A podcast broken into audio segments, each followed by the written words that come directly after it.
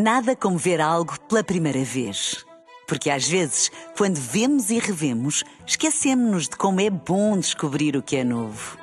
Agora imagine que viu o mundo sempre como se fosse a primeira vez. Zais. Veja como se fosse a primeira vez.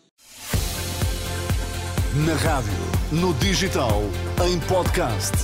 Música para sentir, informação para decidir.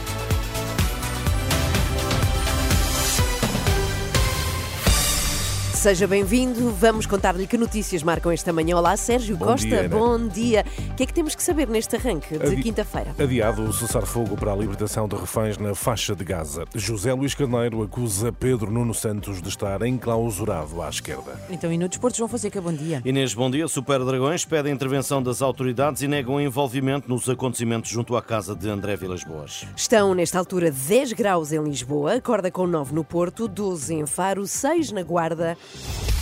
Notícias com Sérgio Costa. Talvez amanhã adiado o cessar-fogo para, para permitir a libertação de reféns da faixa de Gaza. É uma informação confirmada pelo Conselheiro da Segurança Nacional de Israel e também pelos Estados Unidos. O início da trégua estava previsto para daqui a uma hora, mas a lista com os nomes dos reféns fornecidos pelo Hamas às autoridades de Tel Aviv estará a levantar reservas. Mais à frente, neste jornal, explicamos o que está em causa. Por cá, José Luís Carneiro acusa Pedro Nuno Santos de estar enclausurado no diálogo esquerda. Em entrevista ao programa Hora da Verdade, da Renascença e do Jornal Público, o ministro e candidato à liderança do PS diz ter ficado surpreendido por Francisco Assis apoiar a candidatura de alguém que tem como marca promover um diálogo fechado à esquerda. Acho que é evidente que o Pedro Nuno quis ter, eh, quis ter algumas personalidades que lhe podem dar uma marca de alguém que também consegue dialogar ao centro. Estou em crer que eh, não é suficiente para uma marca de posicionamento político que eh, é muito clara aos olhos dos portugueses. Qual é essa marca? Uma marca de um relativo enclausuramento num diálogo mais eh, fechado eh, à esquerda Sem esclarecer o que fará caso chegue a líder do partido e vença as eleições sem maioria, José Luís Carneiro promete, contudo, o diálogo à esquerda e à direita. Declarações de José Luís Carneiro em entrevista ao programa Hora da Verdade, uma entrevista para ler na íntegra em rr.pt e ouvir depois das 11 da noite aqui na Renascença. Marta Temido está disponível para eh, dar esclarecimentos sobre o caso das gêmeas brasileiras tratadas no Hospital Santa Maria. Segundo fonte do grupo parlamentar do PS, a antiga ministra tem evidente disponibilidade para prestar todos os esclarecimentos necessários a qualquer entidade. É resposta aos pedidos de explicações feitos já pelos partidos Chega e Iniciativa Liberal. Em causa está o tratamento para atrofia muscular, com um custo de cerca de 4 bilhões de euros, hum, aplicado a duas gêmeas brasileiras, um caso em que foi envolvido o Presidente da República por alegada interferência.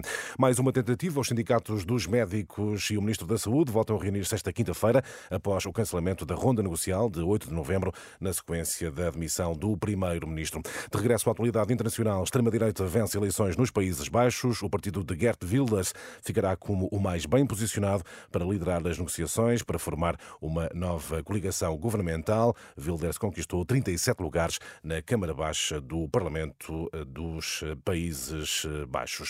Tempo agora para o desporto. João Fonseca, os Super Dragões negam ligação aos acontecimentos à porta da casa de André Vilas Boas. Foi através de comunicado que a claque mais significativa dos esportistas se insurgiu contra os atos de violência e intimidação descritos por André Vilas Boas, solicitando que as autoridades sejam rápidas a descobrir os autores. Para Carlos Melo Brito, membro do Conselho Superior dos Dragões, ontem à Renascença, o ocorrido volta a deixar uma má imagem e dar força ao antigo treinador azul e branco na sua intenção de se candidatar à presidência.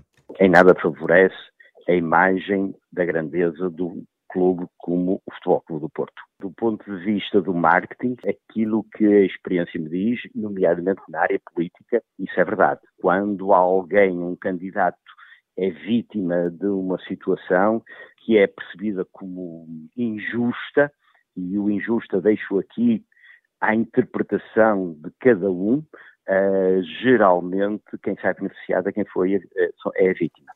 Carlos Melo Brito, professor de marketing na Universidade do Porto e membro do Conselho Superior dos Dragões. O Benfica comunicou ontem à CMVM que o Paris Saint-Germain assinou a opção de compra de Gonçalo Ramos, negócio de 65 milhões de euros que pode chegar aos 80. João Fonseca e as notícias do desporto. E Sérgio, voltamos a uma notícia que nos surpreende nesta manhã Sim. e que eh, nos conta que a libertação de reféns na faixa de Gaza não tem início hoje, não vai acontecer. Sim, porque foi adiado o cessar-fogo eh, que permitiria essa libertação, terá sido adiado para eh, amanhã eh, e há várias reservas relativamente à questão dos eh, reféns, eh, nomeados pelo Hamas para a libertação. André Rodrigues tem acompanhado todos os pormenores. André, o que é que sabemos nesta altura? Bem, nesta altura sabemos, e esta é uma indicação que vem do final da noite de ontem, é que essa operação para libertar 50 reféns israelitas em troca de 150 presos palestinianos está adiada pelo menos até amanhã. E esta é uma informação confirmada pelo Conselheiro de Segurança Nacional de Israel. A trégua deveria entrar em vigor às 8 da manhã, hora portuguesa, 8 da manhã desta quinta-feira, 10 da manhã em Israel. Sabe-se agora que esse tempo adicional de espera poderá estar relacionado com formalidades administrativas, nomeadamente com a lista de nomes de reféns fornecidos pelo Hamas às autoridades de Tel Aviv. isto põe em causa os termos do acordo? Tanto quanto se sabe neste momento, isso não está em causa. De resto, uma fonte do governo israelita, citada pelo jornal Haaretz, diz não haver razão para preocupações. Não se trata de uma ruptura nas negociações, será mesmo uma questão de tempo. Sendo assim, o que está previsto é que o Hamas liberte 50 mulheres e crianças mantidas reféns em Gaza desde 7 de outubro e, em troca, Israel liberta até 150 prisioneiros palestinianos. E tudo indica que deverão ser repatriados para a Cisjordânia e não para a faixa de Gaza. Ou seja, por cada refém libertado, três palestinianos saem das prisões de Israel e por cada dez reféns adicionais libertados haverá mais um dia de cessar-fogo até ao máximo de dez dias. São estas as condições acordadas entre as partes em conflito. Mas enquanto isso, qual é a situação nos hospitais de Gaza? André? Qual é bem, é muito complexa, tendo em conta que nesta altura só mesmo o Hospital Alaúda, na cidade de Gaza, está a funcionar em pleno, apesar do quadro de insegurança e das limitações sentidas, sobretudo no fornecimento de energia. Eh, num depoimento áudio enviado à Renascença, o diretor clínico deste hospital, Ahmad Mohana, eh, confirma que este é o único hospital a prestar cuidados num quadro de enorme insegurança. The situation is critical A situação é crítica no norte de. Gaza. Nos últimos dois a três dias, intensificaram-se os bombardeamentos em redor do hospital. Muitos ataques aéreos e de tanques israelitas obrigaram a um encerramento do hospital indonésio a cerca de 200 metros de distância deste hospital. De qualquer forma, o nosso hospital continua a prestar cuidados a todos os pacientes. Não paramos a nossa atividade. Apesar de já não termos combustível, temos um pequeno gerador e os cirurgiões estão a trabalhar com recurso a lanternas. Estamos a fazer o melhor possível. Este é o único hospital da cidade de Gaza e de toda a zona norte em funcionamento. Todos os outros tiveram de fechar. É este o ponto de situação. All the hospitals out of service.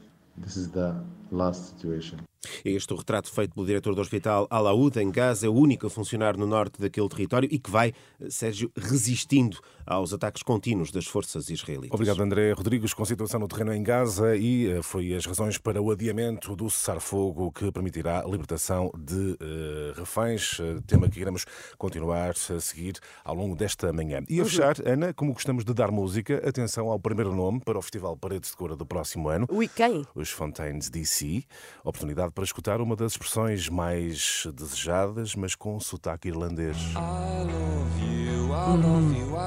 I love you. É verdade, é verdade. Que Fontaines- sotaque, que sotaque tão lindo. Gosto muito. Irlandês. Sim. Fontaines DC, primeiro nome para o Festival Paredes de Cora do próximo ano, realiza-se de 14 a 17 de agosto. E os próprios já anunciaram nas suas redes sociais. Exatamente. Vamos estar aí. Portanto, dá-me a ideia que estão entusiasmados. deixa eu ouvir, deixa eu ouvir, deixa eu ouvir um Vamos bocadinho. Sunshine. Sunshine. É Sunshine. delicioso, não é? From Dublin. Até já, Sérgio. já. 7 e 9. Nada como ver algo pela primeira vez. Porque às vezes, quando vemos e revemos, esquecemos-nos de como é bom descobrir o que é novo. Agora imagine que viu o mundo sempre como se fosse a primeira vez. Zais. Veja como se fosse a primeira vez.